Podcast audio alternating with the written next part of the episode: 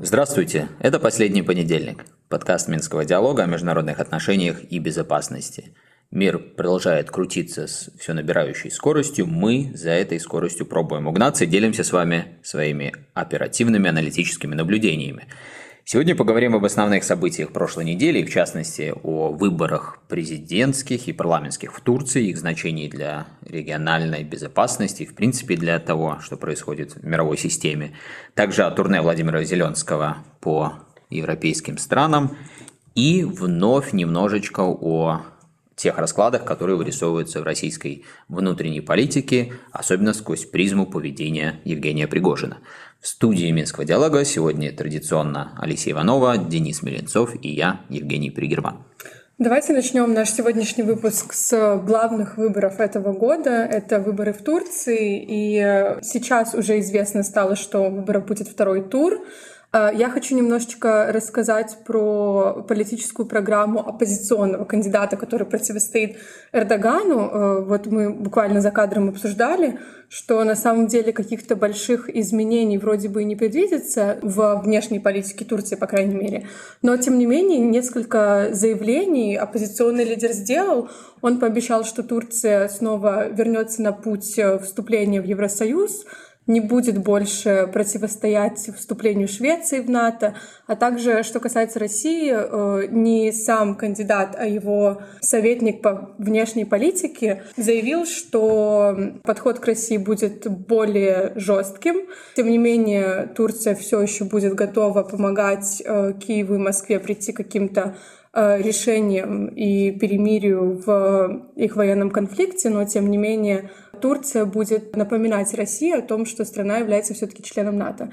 То есть, ну, вот такая пока что не проверенная никакой практикой информация, но интересно порассуждать о том, как внешняя политика Турции может вообще измениться если изменится глава государства. Давайте начнем с того, что акцентируем еще раз, что в Турции проходит сразу двое выборов, и президентские, и парламентские. После референдума который, по-моему, в 2017 году состоялся, э, в общем, роль президента там доминирующая, и мы это видим в последние годы очень ярко, особенно в международной повестке. Но, тем не менее, тоже нужно держать в уме, что могут быть интересные расклады, если разные лица, вернее, скажем так, представители разных политических сил оказываются в президентском кресле и, соответственно, имеют большинство в парламенте. Хотя вот по тем результатам, которые мы увидели предварительно, вроде как выглядит, что правящая коалиция – во главе с политической силой Эрдогана должна сохранить доминирование в парламенте, но и, соответственно, Эрдоган сейчас э, вышел во второй тур.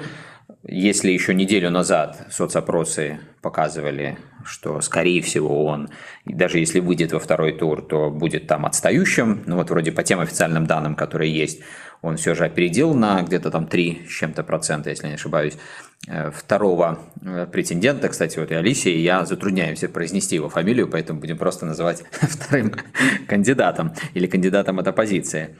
Э, но и многие аналитики сегодня уже говорят о том, что Особенно с учетом, что третье место, около 5% получил представитель ну, такой вот правой политической силы, многие сторонники которого традиционно голосовали за Эрдогана, что это указывает на большую вероятность, что большинство его поддержавших все же во втором туре могут отдать свои голоса Эрдогану. Хотя, понятно, это все очень предварительно, и сейчас предстоит э, троим кандидатам, вот двум ключевыми вот этому третьему, вести э, переговоры по поводу того, кто ему больше чего пообещает, так что это, конечно, будет интересно. Но в любом случае нужно вот держать в уме, что если получится такая ситуация разбитости, две разные политические силы или две разные коалиции во главе разных институтов, но это тоже так или иначе, конечно, может сказаться на Э, поведении Турции, в том числе во внешней политике. Теперь вот начну по целому спектру вот этих вопросов внешнеполитических, которые Алисия задала.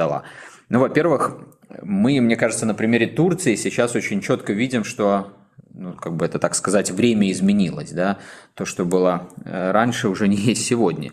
Если раньше мы бы э, в основном рассуждали, вернее, не мы рассуждали, наверное, а читали бы вот о таких упрощенных совсем уже схемах, Значит, один кандидат про там, западный, второй про еще что-то, может быть, про российский. Некоторые сегодня пытаются таким образом характеризовать происходящее. Но, конечно, это ничего общего с реальной ситуацией э, в Турции и внешней политики Турции не имеет. Действительно, есть какие-то заявления, которые делались и конкретно оппозиционным кандидатом в президенты, и его э, сторонниками, и там коалиция, по-моему, шести партий его поддержала. И так или иначе, понятно, что в ходе кампании они должны находить вот то, чем они отличаются от Эрдогана. И поэтому они должны акцентировать внимание э, на многих тех э, вещах, которые идут в разрез с политикой Эрдогана. Но во-первых, традиционно мы знаем, что есть большая разница между компанией и тем, что люди делают конкретно, когда их избирают. Это связано не с тем, что люди там склонны обманывать в ходе президентской кампании или, как я уже сказал, играть на противоречиях. Это в первую очередь связано с тем, что когда ты у руля государства, у тебя есть конкретные с одной стороны, ограничения, что ты можешь делать с точки зрения интересов твоей стороны. И с другой стороны, есть также конкретные стимулы, которые ориентируют тебя на достижение тех или иных преимуществ для страны, там, экономических, внешнеполитических и так далее. И вот глядя на Турцию, особенно в контексте сегодняшнего мира, а сегодняшний мир, еще раз повторюсь, это уже не то, что было лет 20 назад, когда тот же Эрдоган пришел впервые к власти, и тогда его называли, по-моему, демократом с арабским лицом или что-то такое, да, э, исламским демократом. Он действительно тогда, э, я вот даже почитал с любопытством некоторые материалы, которые он сам писал в то время. То есть очень много говорил об этой самой демократии, о том, что через демократические институты, демократическое единство нужно каким-то образом изменить вообще Ближний Восток, сделать его более стабильным. Но понятно, что сегодня речь совершенно идет о другом. Демократия уж точно и как понятие, и как термин – не звучит так много из уст Эрдогана. Кстати, интересный вопрос, почему, да, можно будет когда-нибудь об этом порассуждать, посмотреть на эволюцию многих политических лидеров. Я не думаю, что здесь все так примитивно связано, как многие склонны интерпретировать к тому, что э, власть извращает, абсолютная власть извращает абсолютно. Я думаю, что здесь есть и некоторые другие нюансы. Но в любом случае вот акцентирую свою главную мысль, что я бы не ожидал никакого действительно кардинального изменения внешнеполитического поведения, несмотря на те заявления, которые прозвучали, потому что внешняя политика политика Турции, еще раз, это о внешней политике Турции. Это не о внешней политике США, России или еще кого-то. Это об интересах Турции. И все будет зависеть не столько от конкретного лица, который э, займет президентские или там другие посты после выборов, а от складывающейся международной обстановки. И в этом плане, вот последнее, что здесь я акцентирую, мне кажется, очень интересная ситуация с э, вступлением в Европейский Союз. Вот Алисия напомнила, что оппозиционный кандидат подчеркнул, что вернется к этой дискуссии, но ведь никакой объективной возможности к тому, чтобы эта дискуссия не, не то что возобновилась, она, конечно, может как-то возобновиться, могут начаться какие-то взаимные визиты и так далее, но чтобы она привела к какому-то результату иному, чем это было за последние десятилетия, я напомню, что Турция уже очень давно, мягко говоря, э, является кандидатом на вступление в Европейский Союз, вот никаких объективных условий для этого не, нет. И поэтому, мне кажется, даже ну, в какой-то степени всем выгодно сегодня и Европейскому Союзу, и самой Турции, чтобы ну, скорее вот доминировал какой-то такой нарратив, связанный с политикой Эрдогана, нежели, ну, дополнительно создавалась какая-то головная боль, пусть и символического характера, требующая там взаимных визитов и возобновления темы о вступлении Турции в Европейский Союз. Э, хорошо, но вот ты говоришь, э, объективных оснований, например, для вступления в ЕС нет. А какие объективные основания тогда менять внешнюю политику в отношении России? Вот как э, российское направление ты можешь прокомментировать? Ну вот точно так же. Никаких объективных оснований кардинально менять внешнюю политику в отношении России нет. Потому что это связано, опять же, не с конкретными личностными взаимоотношениями. Хотя нет никакого сомнения, что на таком операционном уровне, что ли, то взаимоотношения, доверие, особенность коммуникации, которая есть между Путиным и Эрдоганом, но они вносят, естественно, свой вклад в то, чтобы происходили многие вещи и процессы, которые, может быть, в противном случае не происходили бы так быстро. И это вот э, в первую очередь касается посредничества, которое активно Турция продвигала, по крайней мере, до недавнего времени, пока не случилось землетрясение, и э, страна, я имею в виду Турция, не вошла в вот эти избирательные кампании. А в остальном же есть просто ну, то, что я называю обычно физика в международных отношениях. Да? Турция хочет стать вот этим энергетическим хабом, российским газовым хабом. Россия вроде бы тоже, не имея больших сегодня опций, э, склонна двигаться в этом направлении. Турция уже имеет только что построенную атомную электростанцию России, и, насколько я понимаю, речь идет о том, чтобы э, дальше двигаться в этом направлении, то есть, возможно, строить новое. линии покупают 600 новых самолетов. Это рекорд э, в отрасли. Наверное, абсолютный. То есть это, опять же, демонстрирует, что страна становится хабом, и тут ну, никуда не денешься. Да, никуда не денешься от интереса, да, вот можно даже такую формулу э, изобрести. То есть никуда не сбежишь от собственных интересов, они могут как угодно э, прятаться за какие-то декларации.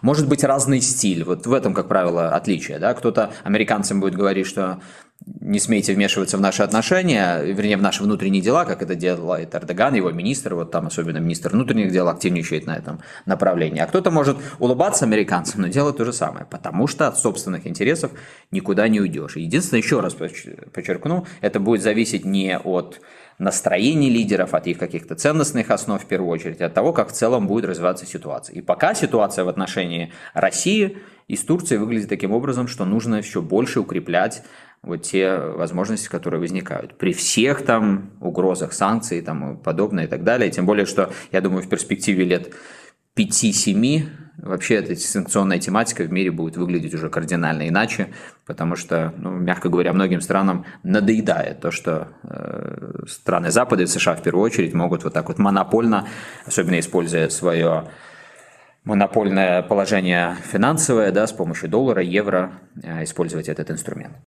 Вторая основная тема нашего сегодняшнего выпуска — это тур Зеленского в страны Европы. Достаточно успешной эта его поездка представлена в международных СМИ. Помимо просто слов поддержки, Зеленский получил достаточно много фактической поддержки со стороны стран Европейского Союза. Например, э, Германия беспрецедентного масштаба пакет военной помощи предоставила 2,9 миллиардов долларов э, стоит вот этот пакет военной помощи от Германии. Британия э, пообещала передать Украине ракеты Storm Shadow, которые, э, по-моему, более 250 километров могут преодолеть в воздухе. Франция также пообещала некоторые виды оружия, а также э, помочь с подготовкой военных батальонов.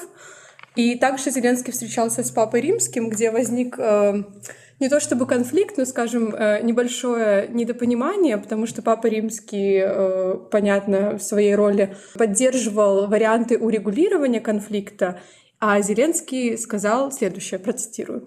При всем уважении к его святейшеству нам посредники не нужны. Нам нужен справедливый мир. Мы приглашаем папу и всех других лидеров выступить за справедливый мир, но сначала мы должны разобраться со всем остальным. Ну, в общем, вот э, такие результаты поездки Зеленского. Но мы за кадром, кстати, обсудили, что помимо получения вот оружия, денег и обещаний, еще на повестке дня э, было вступление Украины в НАТО по ускоренной процедуре. Давайте вот поговорим, может быть, подробнее про это. Э, какие еще мотивы остались за кадром мировых СМИ? Ну вот э, ты говоришь, что э, позитивно рассматривают поездку. Турне – это мировые СМИ, но позитивно ее можно действительно рассматривать, если не принимать в расчет, что одной из э, центральных э, тем, задач э, была как раз убедить западные столицы в необходимости принять Украину в НАТО по ускоренной процедуре. И вот учитывая, например, тот факт, что по итогам встречи в Берлине вообще не упоминалось членство и обсуждение Э, членства Украины э, в НАТО, тогда можно рассматривать вот эти 2,7 миллиардов евро как э, какие-то такие отступные, грубо говоря, от, для Германии, от Германии для Украины, чтобы эту тему пока не поднимать. Вот, поэтому тут итоги такие недвойственные. С одной стороны, конечно, да, мы видим, что Запад вовлечен э, в этот конфликт на стороне Украины очень сильно. Он готов по-прежнему поддерживать Украину э, и денежно, и военной техникой. Вот э, Алисия сказала про Францию. Они там готовы предоставлять большое количество бронетехники и участвовать в обучении украинских военных. То есть это для Франции, вот особенно на фоне дипломатических усилий Макрона, это такой довольно значительный шаг в пользу Украины. Вот. Что касается общения с Папой Римским, то здесь я бы, наверное, даже более сказал жестко, что с Папой Римским, наверное, никто так себе не позволял разговаривать уже достаточно а, долго, учитывая, что Священный престол, Святой престол а, хотел бы играть активную посредническую а, роль. Ну и, собственно, это нормальная такая ниша, нормальная роль Ватикана. Но, тем не менее, вот так довольно жестко украинский президент э, его, скажем, подрубил крылья э, понтифику. Э, вот, поэтому можно сказать, что, наверное, одним миротворцем вот из того списка, который мы уже приводили, одним миротворцем меньше будет. Пока, наверное, рассматривать стоит в такой роли серьезно только Китай. Ну, у нас э, прошлый выпуск назывался «Почему Пригожин такой дерзкий?», а этот выпуск должен называться, по идее, «Почему Зеленский такой дерзкий в отношении Папы Римского?». Ну, может быть, уж так э, называть не будем. Тем более, вот чисто формально, наверное, даже можно было бы согласиться вот здесь и сейчас с Зеленским, что посредник не нужен, но в том смысле, что посредник не может сыграть какой-то переломной роли здесь и сейчас, пока дополнительно не созреют условия, необходимые, чтобы начался какой-то содержательный, ориентированный на результат процесс. Другое дело, что, конечно, ну, несколько не знаю, как тут правильно сказать, может быть, э, неосмотрительно, что ли, с дипломатической точки зрения, отвергать посредников, тем более Папу Римского, э, в ситуации, когда ну, невозможно быть уверенным э, в том, что на поле боя все разрешится именно в твою пользу, да, и понятно, что вот сейчас все ну или не все, многие с иронией вспоминают решение Зеленского запретить самому себе переговоры с Путиным, да, но в этих условиях, наверное, тем более было бы важно Э, чтобы сохранялось э, какое-то пространство для маневра, тем более, что, ну, к сожалению или не к сожалению, но так происходит же в международных отношениях, что э, фактор вот какой-то силы, которая движет вообще мировыми процессами, он очень быстро меняет Э, те публичные оценки, заверения, заявления, которые звучат от многих. И если вот представить себе, что через несколько месяцев после анонсированного контрнаступления все сложится не совсем так, как Украина хотела бы, ну тогда с большой вероятностью, мы не раз об этом уже говорили, можно ожидать, что и позиция основных стран, которые поддерживают Украину, тоже может все больше двигаться в сторону необходимости переговорного процесса. И тут еще один момент, который я дополнительно быстро хотел бы акцентировать, о чем сказал Денис, вот это э, стремление Украины как-то получить по ускоренной процедуре э, членства в НАТО, это, безусловно, тема тоже на ближайшие э, месяцы. То есть я думаю, что она вот будет абсолютно параллельно идти с темой контрнаступления, и здесь на самом деле тоже понятно, почему так. Украина ищет ну, то, что условно называется гарантиями собственной безопасности после прекращения боевых действий.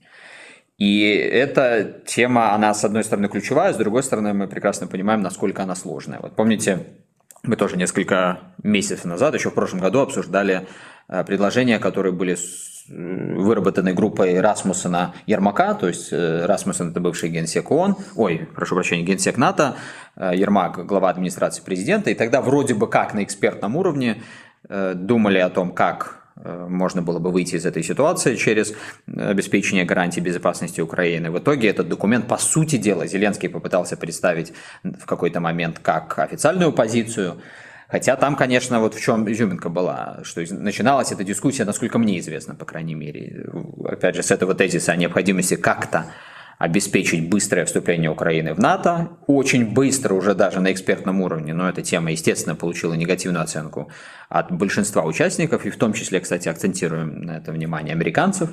И потом было представлено так, что, ну окей, если это невозможно, хотя это была бы идеальная э, картина и идеальная дорожная карта, то тогда нужно сделать так, чтобы Украина была, как они говорят, до зубов вооружена и сама себя защищала. То есть, по сути дела, то, что есть и сейчас, только на такой постоянной э, основе и э, с перманентными какими-то логистическими возможностями. И на тот момент, когда Зеленский, помните, после референдума э, по присоединению новых регионов к России, когда он заявил, что вот я никаких переговоров не могу больше вести с Путиным, и одновременно мы берем за основу вот эти гарантии безопасности. И, наверное, на тот момент амбиции, может быть, даже меньше выглядели, а сейчас, вот, судя по всему, будет сделана такая акцентированная попытка получить вот эту ПДЧ или как-то, может быть, даже без ПДЧ план действия по членству к НАТО. То есть эту быструю дорогу в НАТО. Поглядим, как это будет развиваться. Я, конечно, честно говоря, скептически воспринимал бы такие перспективы. Ну и последняя тема нашего выпуска так или иначе связана с Украиной, а также слитыми документами и нашим э, уже частым гостем наших дискуссий Пригожиным. Э, буквально вот недавно мы прочитали, что был слит новый документ, где рассказывается о том, что Пригожин в конце января этого года предложил украинским разведывательным службам поделиться с ними расположением российских войск, а также целями э, для контрнаступления в обмен на уход э, вооруженных сил Украины из Бахмута, где его бойцы терпят поражение. Это я цитирую этот источник. Интересно, что украинские официальные лица, и, по-моему, Денис вот за кадром говорил, что и сам Зеленский как бы не опровергали того факта, что с Пригожиным есть какие-то контакты у украинских разведывательных служб. Официальная позиция Киева заключается в том, что предложение, которое выдвигал Пригожин, э, скорее всего, какая-то ловушка, и такой же позиции придерживается и Вашингтон. Вот что можно по этому поводу сказать? По этому поводу можно, конечно, много чего сказать, но э, пометуя, война – это путь обмана, Тут мы, конечно, доподлинно, во-первых, и не можем знать, и вряд ли узнаем, является ли это какой-то утонченной э, психологической операцией, либо разведывательной операцией, либо э, действительно э, какая-то такая информация американским спецслужбам попала, опять же, не ручая за достоверность э, этой информации, потому что ну, не секрет ни для кого, наверное, что так или иначе спецслужбы и военные разных государств, в том числе находящиеся в э, фазе противоборства, они имеют какие-то контакты э, друг с другом. Иное дело, что, естественно, нельзя полностью за чистую монету принимать ту информацию, которая поступает в рамках функционирования таких каналов, но, тем не менее, и э, вот эти сливы и то, что в э, западных медиа э, довольно таких влиятельных эта тема постоянно всплывает и обсуждается, вот это является таким симптомом того, что все-таки сама личность Евгения Пригожина она привлекает к себе внимание и западных обывателей, западных полисимейкеров, и в том числе и от э, общества э, российского и постсоветского. То есть это такая фигура, которая сейчас выдвигается и медийно, и не только медийно, на первый план. И вот это тем более интересно, что сама фигура, как мы уже обсуждали, она довольно... Вот и роль этой фигуры, она диссонирует Э, с самой политической системой и как там все в России современной э, устроено. Поэтому это, скажем так, интересный такой объект для э, наблюдения анализа. А, и, кстати, мы забыли очень важный вопрос, который нам пришел от слушателя. Он как раз-таки связан с нашим прошлым выпуском и с Пригожиным. Денис, наш слушатель, и я в том числе, мы не поняли параллель, которую ты провел с опричниной. Можешь вот подробнее объяснить? А, да, может быть, я здесь напомню тем, кто подзабыл школьную программу, а, или расскажу, может быть, что-то новое а, тем, кто этот период российской истории вообще не изучал. Но вот наблюдая за историями вокруг Пригожина и вообще этот феномен, мне сразу пришла на ум такая аналогия в российской истории, как раз почти полтысячи лет назад был такой феномен, как э, опричнина. Э, вкратце э, я вам попробую сейчас изложить очень, очень, очень быстро. Кому интересно, тот может почитать и обширная литература про этот период. Но вот аналогии напрашиваются просто сами собой. И в связи... Да, я сейчас вкратце вам расскажу, а потом расскажу, в чем аналогия. Опричнина – это Э, такой способ э, Ивана Грозного наверное, изменить э, сами устои и политические, и общественные в российском государстве. Причина возникла на фоне Ливонской войны, которую Иван Грозный начал для того, чтобы захватить побережье Балтийского моря и выйти к более удобным Э, торговым э, путям э, для, опять же, установления каналов и торговых коммуникаций с Западной Европой, но оказалось, что война эта не быстрая и победоносная, она превратилась в затяжную, целая коалиция выстроилась против Ивана Грозного, и Великое княжество, и Польша, и Швеция, и ряд других государств примкнуло к этой коалиции.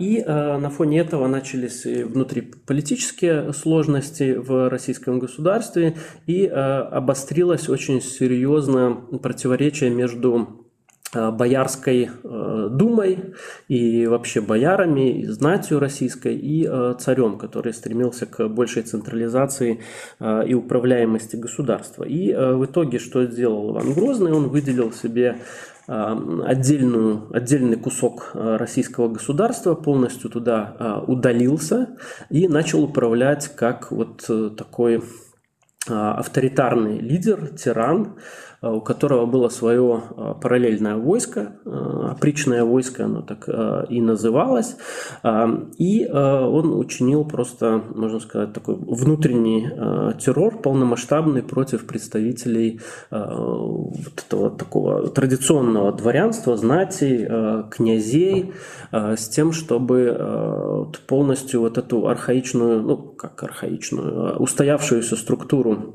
Э, российского царства поменять, потому что я сейчас э, напомню, что к тому времени э, власть Ивана Грозного, несмотря на вот как его представляют себе в таких в популярном виде, она была очень серьезно ограничена аристократией, властью аристократии. Он обязан был принимать решения, совещаясь с Думой, и не мог единолично, естественно, никого не казнить, не принимать какие-то важные государственные решения. А, но вот на фоне Ливонской войны, на фоне а, того, что у него возникли очень серьезные обострения с этими князьями, он предпринял такой способ, сейчас бы мы сказали, наверное, переформатирования элит – в собственном государстве для того, чтобы оторвать э, вот эту вот старую знать от их э, поместья и их земель. То есть если раньше какие-то вот князья, которые ранее были полностью независимыми, они имели в управлении собственной территорией, они там были укоренены, и, соответственно, их власть была основана вот на этих старых традициях и влиянии в собственных территориях, то глубинный смысл опричнины был в том, чтобы оторвать их от э, их уделов, территорий превратить их, ну, скажем так, в а, обычную служилую э, бюрократию, которая подчиняется, ну, то есть такую функцию, да, которая подчиняется либо государству, либо э, лично главе государства. Э, и, соответственно, это все э, сопровождалось террором. Я не буду на этом долго останавливаться, но частично, в общем, после этих лет, сколько там, около 10 лет, наверное, террора, Иван Грозный в целом Э, смог эту задачу э, выполнить. Это, конечно, привело впоследствии к более значительным, еще более значительным потрясениям для российского государства. Вылилось в э, период смутного времени, все про это помнят, начало 17 века, наверное. Эм, наверное, помнят, виду. Вот. И эм, Почему вспомнился мне Пригожин? А, как раз вот сейчас мы наблюдаем в Российской Федерации на фоне а, вот этого СВО так называемого, так называемый, что есть некое противоречие между вот такой устоявшейся а, олигархической довольно рыхлой структуре, структуры российского государства и теми задачами внешнеполитическими, военными, которые стоят перед государством. Мы видим некоторое такое брожение и неспособность российского, либо нежелание части элит э, перевести страну на военные рельсы, это все э, сталкивается с недовольством и военачальников, и в том числе вот таких, как мы это назвали, свободных радикалов в виде Пригожина, которые просто вот, хоть ты с них пиши Малюту Скуратова и вот всех опричников, которые занимались как раз этим террором и поддерживали Ивана Грозного в борьбе против старой боярской знати. А, поэтому вот этим может объясняться еще и то, что до сих пор а, глава российского государства терпит э, конфликты между Пригожиным и военной верхушкой, несмотря на такие некоторые имиджевые потери, которые Россия несет от вот этого вот конфликта, от того, что Пригожин говорит в публичном пространстве, постоянно критикуя российскую армию довольно грубо, если принять во внимание его возможную будущую роль в каком-то таком переустройстве, переформатировании российского государства, то ну, многое становится на свои места.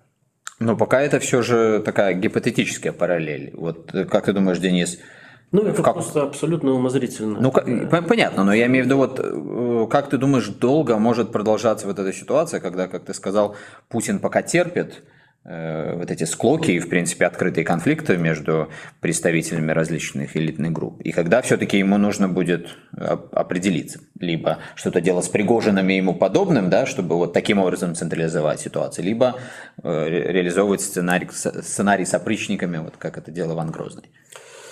Ну, это будет зависеть э, от хода самой э, войны, потому что если действительно Россия столкнется с такой ситуацией, когда э, она ну, начнет проигрывать э, эту войну, то действительно нужно будет э, как-то наводить порядок внутри государства для того, чтобы э, ну, переломить ситуацию, поставить, опять же, государство на военные рельсы а, и завершить э, вот, операцию решением тех задач, которые наставила. Иначе может затяжной конфликт привести, там, скажем, к 17, 1917 году, да, если не привести каких-то внутренних преобразований. Поэтому, ну, как, как скоро, какой запас прочности есть у российского государства, а, я думаю, этот запас прочности, конечно, есть, но все будет решаться а, на фронте. Действительно, если сейчас, ну, предположим себе такую ситуацию. Украина отвоевывает э, все занятые территории, подступает э, к Крыму, то, естественно, э, совсем другие управленческие решения должны быть приняты в Москве для того, чтобы как-то ситуацию эту исправить. И тогда, да, Причнину, ну, там один шаг. Ну, так как не случилось конца истории, то очевидно, что э, не без оснований иногда вглядываться в те исторические детали, которые уже имели место, и исходить из того, что ни, ничто не ново под солнцем, история так или иначе по кругу ходит. Будем пытаться время от времени вот такие исторические экскурсы и дискурсы делать для того, чтобы действительно, может быть, чуть лучше понимать суть происходящих событий. Пока же спасибо большое, дорогие друзья, за ваше внимание. Начинаем новую рабочую неделю. Э, в ней мы уж точно обещанный новый выпуск экспресс-обзора.наду вашему вниманию представим кое-что. Еще готовим, э, я думаю, очень любопытное, поэтому добро пожаловать на наш сайт, ну и услышимся.